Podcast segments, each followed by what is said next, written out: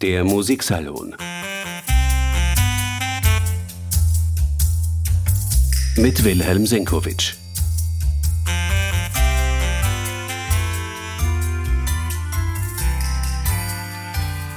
Herzlich willkommen, meine sehr geehrten Damen und Herren. Ich glaube, eines der meist verschenkten Weihnachtspräsente dieser Saison wird die Gesamtaufnahme der Bruckner Symphonien unter Christian Thielemann durch die Wiener Philharmoniker sein. Ich habe Ihnen diese CD-Box auch schon im Rahmen des Online-Adventkalenders der Presse präsentiert. Das ist auch tatsächlich eine der interessantesten CD-Neuerscheinungen dieses Jahres. Bemerkenswert, in vielerlei Hinsicht, aber nicht die einzige CD-Edition, die im Vorfeld des Bruckner Jahres 2024 in den Handel kommt. Grund genug, einmal hineinzuhören in die Novitäten und ein wenig auf die Spur des Symphoniekomponisten Bruckner zu gehen, denn da geht es ja nicht nur darum, neuen Symphonien zu hören, sondern sich im Dickicht der Nummerierungen und der verschiedenen Fassungen dieser Werke zurechtzufinden. Die Reihe der Bruckner Symphonien beginnt jedenfalls nicht mit der Nummer eins.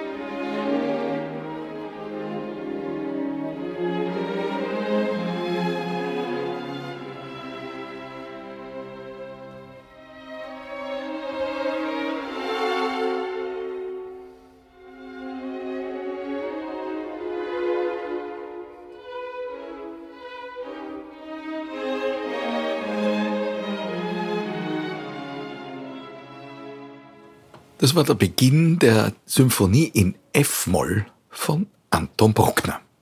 Sie ist in keiner Gesamtaufnahme der Symphonien enthalten, denn Bruckner hat sie nicht mitgezählt. Sie gilt als Studiensymphonie. 1863 entstanden wollte sie der Komponist nicht gelten lassen. In der Neuaufnahme sämtlicher Bruckner-Symphonien durch die Wiener Philharmoniker unter Christian Thielemann ist diese Studiensymphonie aber ebenso enthalten wie die sogenannte Nullte, die zwischen der ersten und zweiten Symphonie entstanden ist und die Bruckner auch nicht in den Kanon seiner nummerierten Symphonien aufnehmen wollte. Wie auch immer, durch die Neuaufnahme sind wir nun imstande, auch die frühen Symphonien von Bruckner beide hören zu können, gespielt von den Philharmonikern unter einem der führenden Dirigenten unserer Zeit. Und was wir da bei der F-Moll-Symphonie hören, das ist natürlich noch romantische Symphonik, eher angelehnt an Mendelssohn oder an Schumann als an Richard Wagners Klangästhetik, die für Bruckner später so bestimmend sein sollte. Eigentlich kommt, wenn man die Symphonie als Ganzes hört, noch nicht einmal Ludwig van Beethoven zum Zug. Das große und für Bruckner damals wahrscheinlich utopisch unerreichbare Vorbild, vor allem was die Bewältigung der klassischen Formen anlangt. Drei Jahre nach der F-Moll-Symphonie hat Bruckner eine C-Moll-Symphonie fertiggestellt, die ihn dann doch befriedigt hat.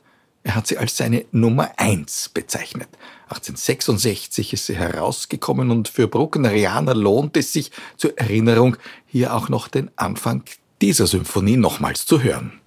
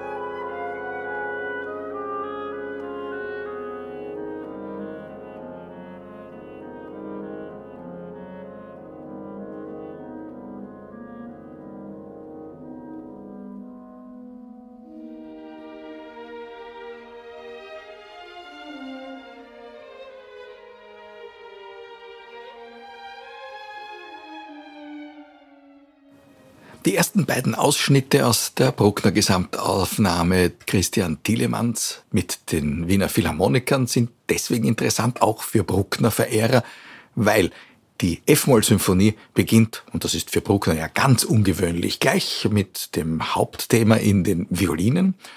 Und die erste präsentiert das Hauptthema über einem rhythmisierten Beginn in den Bässen. Das ist jedenfalls noch nicht dieser von der neunten Symphonie Beethovens inspirierte Urnebel, aus dem sich ein Thema langsam entwickelt. Das folgt erst bei späteren Brucknerschen Symphonien. Die Entwicklung der Themen aber, die erinnert in der ersten dann schon wirklich an die späteren Werke. Und vor allem eins, im langsamen Satz, im Adagio, da wölbt Bruckner zum ersten Mal diese großen Adagio-Bögen, für die er später so berühmt und beliebt geworden ist beim Publikum. Die große letzte Steigerung, die erinnert dann schon an die großen Adagio-Steigerungen, die Bruckner ab der fünften so hinreißend modelliert hat.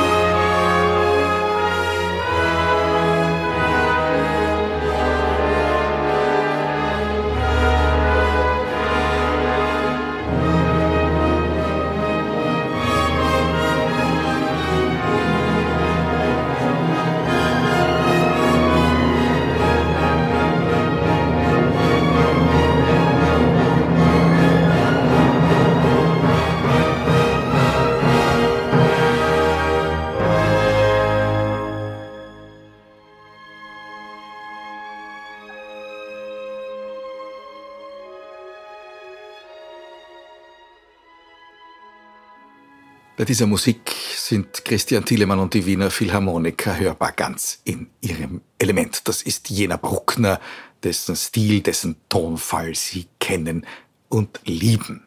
Erstmals haben die Philharmoniker in diesem Fall nun für die Gesamtausgabe auch die sogenannte Nullte Symphonie von Bruckner, eine D-Moll-Symphonie, die zwischen der ersten und der zweiten Symphonie entstanden ist, für Schallplatten aufgenommen.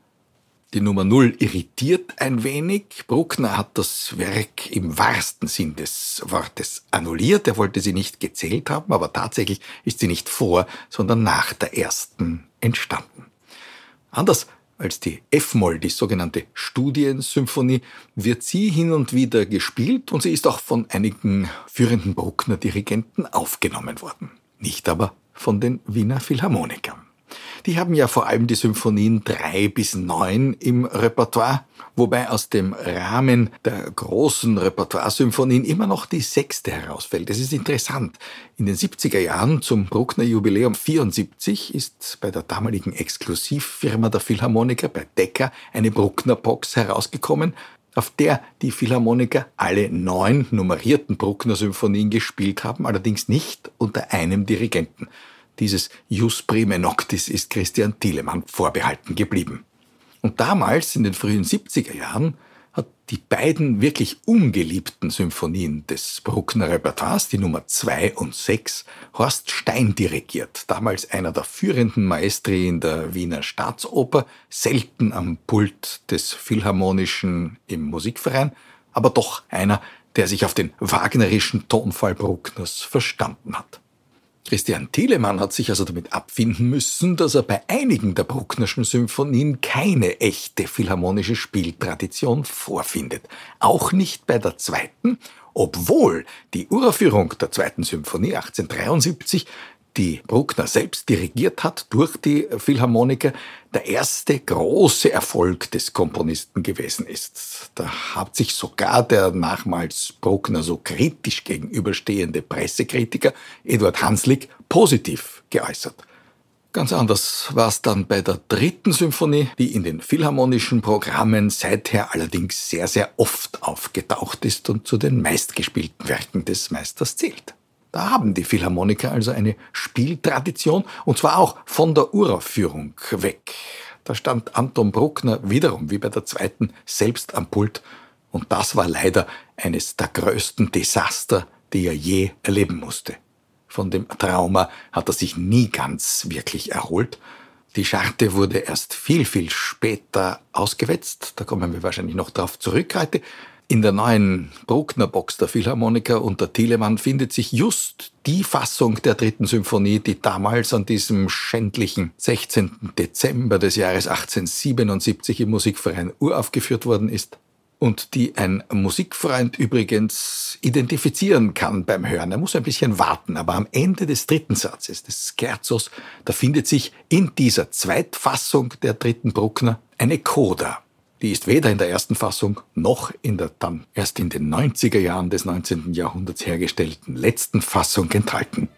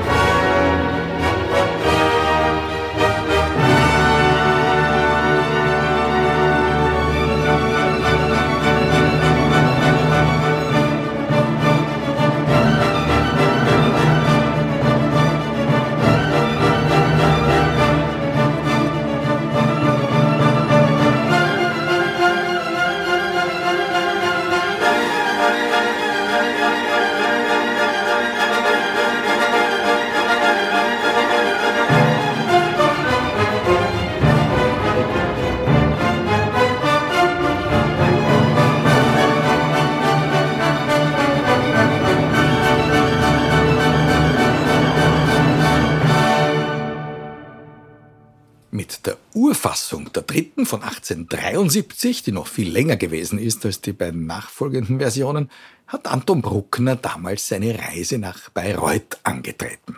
Die neue dritte war im Gepäck und die zweite, die C-Moll-Symphonie. Eine davon sollte Richard Wagner auswählen. Bruckner wollte ihm eine seiner Symphonien widmen. Bruckner hat sich für die dritte entschieden und das hatte natürlich Methode. Denn in der ersten Fassung der dritten, da gibt es eine Menge Wagner-Zitate aus dem Lohengrin, aus dem Tristan und aus der Walküre. Bruckner hat sie fast alle dann getilgt, aber die Nähe zu Wagner ist doch hörbar geblieben. Das Stück heißt nicht nur wegen der Widmung gern die Wagner-Symphonie. Apropos Namensgebung, auch die folgende Symphonie, die vierte, die S-Dur-Symphonie, hat einen Namen und der stammt tatsächlich von Bruckner. Er hat sie seine romantische genannt. Und apropos Romantik, Bruckner hat auch erstaunlich märchenhafte Hinweise sehr bildhafter Natur gegeben, wie seine Musik zu hören ist oder welche Bilder ihn inspiriert haben beim Komponieren. Er spricht da von einer mittelalterlichen Stadt, von den Weckrufen, die von den Zinnen der Stadtmauern ertönen und wie sich die Stadttore öffnen und mittelalterliche Reiter heraussprengen in die freie Natur und wie sie dann der Naturzauber umfängt. Solche Visionen kann der Hörer natürlich auch mit den folgenden Klängen assoziieren. Oder vielleicht auch nicht. Jedenfalls ist das einer der schönsten Symphonieanfänge, die je komponiert worden sind.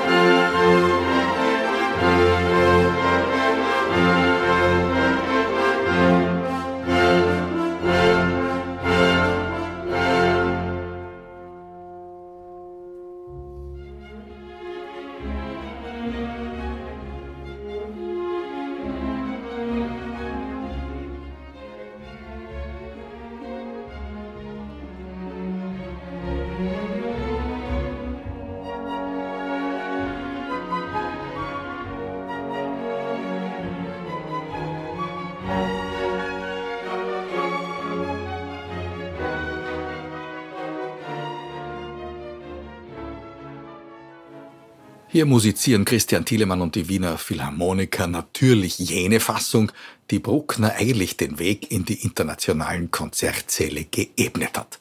Nach der Uraufführung dieser zweiten Fassung der S-Dur-Symphonie unter Hans Richter, dem Uraufführungsdirigenten von Wagners Ring des Nibelungen, ist diese vierte zu einer der meistgespielten romantischen Symphonien geworden. Das war 1881. Den Triumph hat Bruckner Gott sei Dank miterleben dürfen.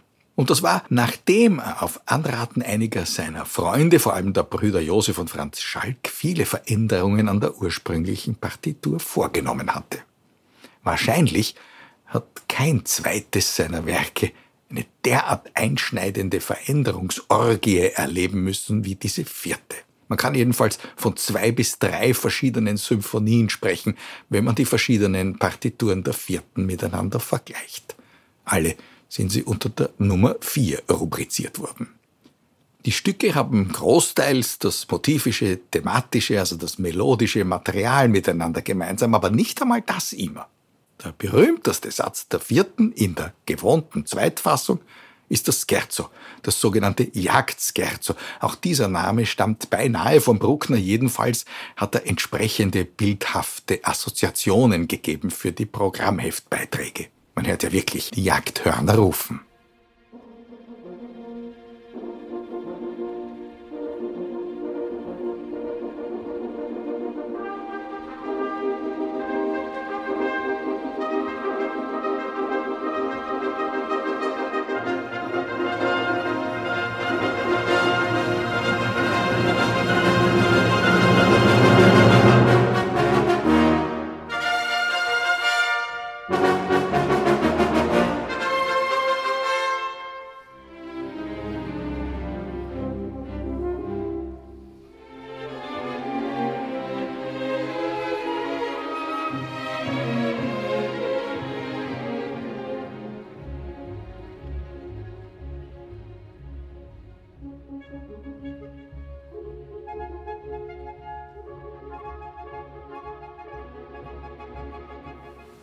Diesem sogenannten Jagdskerzo ist Anton Bruckner weltberühmt geworden. Das war nun wirklich eine Konzession an den Publikumsgeschmack, denn ursprünglich stand an dieser Stelle eine ganz andere Musik. Das ursprüngliche Scherzo der vierten war auch ein Jagdskerzo, aber das ist eine andere Jagd. Dämonischer, eher Wotans wilde Jagd als ein munteres, adeliges Vergnügen. Da jagt der Sturm durch den Wald und das ist metaphysisch.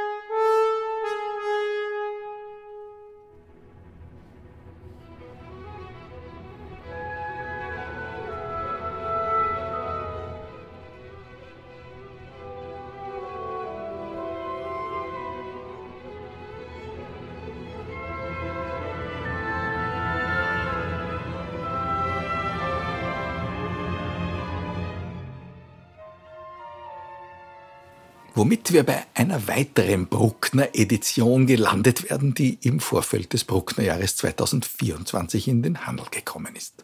Jakob Ruscha, einer der bedeutendsten jüngeren Dirigenten unserer Zeit, er hat mit seinen Bamberger Symphonikern eine Bruckner-Aufnahme in Angriff genommen, die alle Versionen der verschiedenen Bruckner-Symphonien enthalten soll. Die vierte in der neuen Box ist heuer erschienen und da kann man diese Symphonie nicht ein, sondern sogar dreimal hören. Das ermöglicht faszinierende Vergleiche, wie die Wege der Fantasie eines Komponisten verlaufen sind von 1874 bis in die 90er Jahre. Da kann man auch nachvollziehen, wie manche motivische Einfälle, manche Melodiefloskeln den Komponisten wie fixe Ideen verfolgt haben müssen. Sie treiben in den verschiedenen Versionen dieser Partitur immer neue Blüten. Es ist eigentlich wie eine Schule der musikalischen Rhetorik. Man kann etwas so oder so oder auch ganz anders sagen. Von den drei folgenden Symphonien, fünften, sechsten und siebten, gibt es hingegen jeweils nur eine Fassung. Die siebente hat Bruckner den ersten echten und völlig unangefochtenen Publikumserfolg seines Lebens beschert. Seit damals war er dann auch von den übelmeinendsten Kritikern nicht mehr wegzudiskutieren. Die beiden vorangehenden Werke allerdings, die fünfte und die sechste, hat Bruckner nie selbst gehört, jedenfalls nicht gespielt von einem Orchester. Die Brüder Schalk haben ihm den Klavierauszug der fünften vorgespielt. Der wunderbare Blechbläserchoral am Ende des Finales ist also in seiner Originalgestalt uns Nachgeborenen vorbehalten geblieben. Und die sechste die hat erst Gustav Mahler posthum im Philharmonischen Abonnementkonzert zur Uraufführung gebracht. Übrigens mit etlichen Veränderungen von seiner eigenen Hand. Tragisch ist dann die Geschichte der achten und neunten Symphonie. Letztere hat Bruckner bekanntlich unvollendet hinterlassen und das hätte nicht sein müssen. Wenn er nämlich nach der Vollendung der achten sich gleich über die neunte gemacht hätte, dann hätte er genügend Zeit gehabt, wohl auch um das komplexe Finale auszuarbeiten. Und jetzt kommt das große Aber. Aber der bedeutende Dirigent Arthur Nikisch hatte mit der siebenten gleich in ihrer ursprünglichen Fassung 1884 in Leipzig einen uneingeschränkten Triumph einfahren können. Das Werk, König Ludwig II. von Bayern gewidmet, enthält im Adagio auch einen Trauergesang auf Richard Wagner, der gestorben ist, während Bruckner an der siebenten gearbeitet hat. Die achte sollte nun von der Hand eines der großen Wagner-Interpreten jener Zeit, aus der Taufe gehoben werden, dem Uraufführungsdirigenten des Parsifal, Hermann Levi. Aber Levi war von der Partitur der Achten, die Bruckner ihm übersamt hat, entsetzt. Er verstand nicht eine Note davon und hat versucht, es dem Komponisten so schonend wie möglich, aber doch beizubringen. Bruckner war vollkommen niedergeschlagen und statt an seiner neunten weiterzuarbeiten, hat er sich noch einmal hingesetzt und eine völlig neue Version der Achten erstellt. Ob das notwendig war, kann niemand sagen. Sicher ist eins. Die Uraufführung der Zweitfassung der Achten im Wiener Musikverein ist zum größten Triumph geworden, den Anton Bruckner je erleben hat dürfen. Das war der 18. Dezember 1892, also genau 14 Jahre und zwei Tage nach dem Debakel der Dritten. Die achte gilt vielen Musikfreunden bis heute als Gipfel der Symphonik nach Beethoven. Und jede Aufführung scheint geeignet, dieses Urteil aufs Neue zu verfestigen. Nicht zuletzt jene Aufführungen, die in Wien unter Christian Thielemanns Leitung stattgefunden haben. Eine davon ist in der neuen Gesamtausgabe der Symphonien enthalten und die reiht sich würdig in die Reihe der wirklich großen Bruckner-Einspielungen. Nehmen wir nur die Wiener Versuche, etwa unter Wilhelm Furtwängler, über Karl Böhm bis zu Herbert von Karajan. Bruckner hat auch für diese Symphonie programmatische Andeutungen gegeben für viele Musikfreunde erstaunlich bis befremdlich.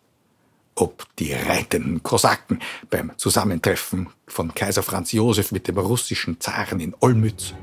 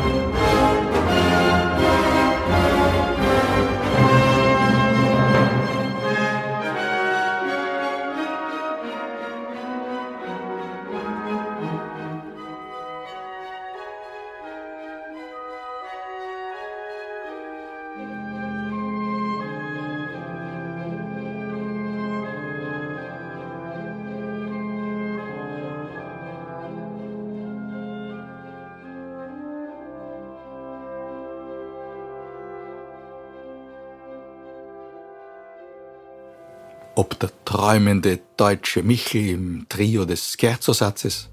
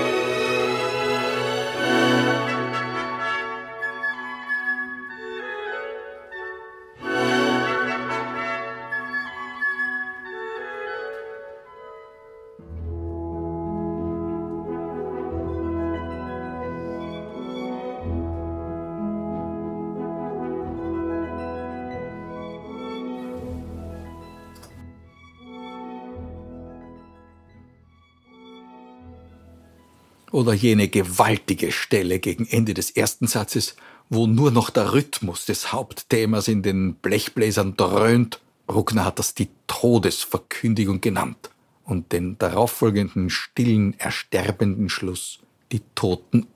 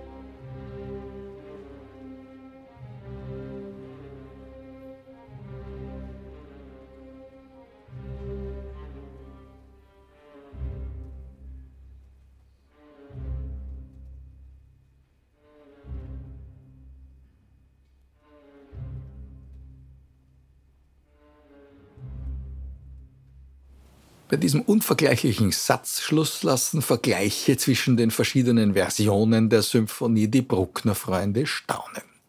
Denn diese Totenuhr, die da unvermittelt stehen bleibt, die stand ursprünglich gar nicht am Schluss des Satzes.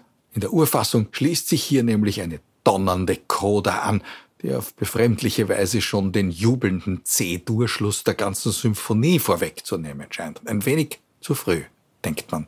Wer die Zweitfassung gewöhnt ist, freut sich, dass Bruckner diese Musik eliminiert hat.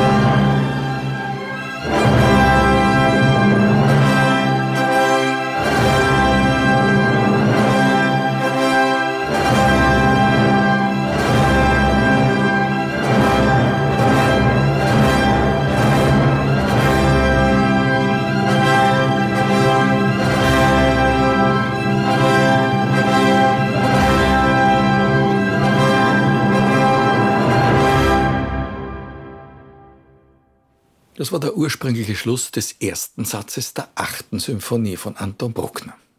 Und er bringt uns wieder zu Aufnahmeprojekten jenseits der Neuerscheinung der Wiener Philharmoniker und Christian Thielemanns. Das vielleicht umfangreichste dieser Projekte steht unter der Leitung des Linzer Chefdirigenten Markus Poschner. Er hat schon vor zwei Jahren damit begonnen, wirklich sämtliche Fassungen der Bruckner Symphonien aufzunehmen. Mit seinem Linzer Bruckner Orchester und dem Radiosymphonieorchester Wien. In Wien haben Musikfreunde dank mancher Gastspiele Poschners quasi live dabei sein können. Der Dirigent hat damit seine Spitzenposition unter den jüngeren Maestri unserer Zeit jedenfalls zementiert. Kaum einer seiner Mitbewerber kommt in seinen Bruckner-Deutungen, was Intensität und dramaturgische Überzeugungskraft betrifft, so nahe an das heute schier unüberwindliche Vorbild Thielemann heran. Der hat bei den Salzburger Festspielen bereits im Vorjahr die neunte aufgenommen. Natürlich in der von Bruckner hinterlassenen dreisätzigen Form. Mit Spekulationen, was der Komponist aus den hinterlassenen Skizzen für das Finale noch gemacht haben könnte, gibt sich ein Thielemann nicht ab. Übrigens ist einer jener Musikforscher, die sich intensiv mit dieser Frage beschäftigt haben, vor kurzem von uns gegangen. Benjamin Gunnar Kors, streitbarer Brucknerianer und Mitherausgeber der neuen Bruckner Gesamtausgabe. Er ist Ende November 2023 58-jährig unerwartet gestorben. Auch ihm zum Gedenken nun der wunderbar visionäre Schluss des Adagios aus der neunten. Die letzte Steigerungswelle scheint an einem Schmerzensschrei zu zerschellen. Und der grellen Dissonanz folgt eine wahrlich himmlische Offenbarung. Das erste Mal in diesem Satz erscheint hier rein, klar und unangefochten der Dreiklang der Grundtonart des Satzes E-Dur. Und er wird dann nie wieder verlassen. So viele Fragen kann die Wissenschaft nicht klären, dass nicht letztendlich die Rätsel, die, um die es wirklich geht, alle bleiben.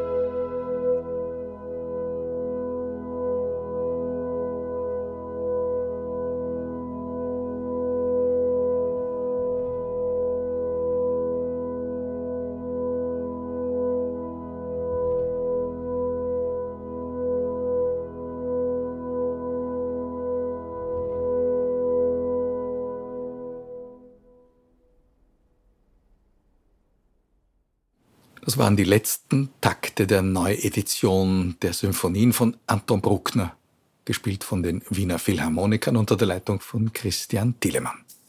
Damit für heute danke fürs Zuhören. Der Musiksalon mit Wilhelm Senkowitsch.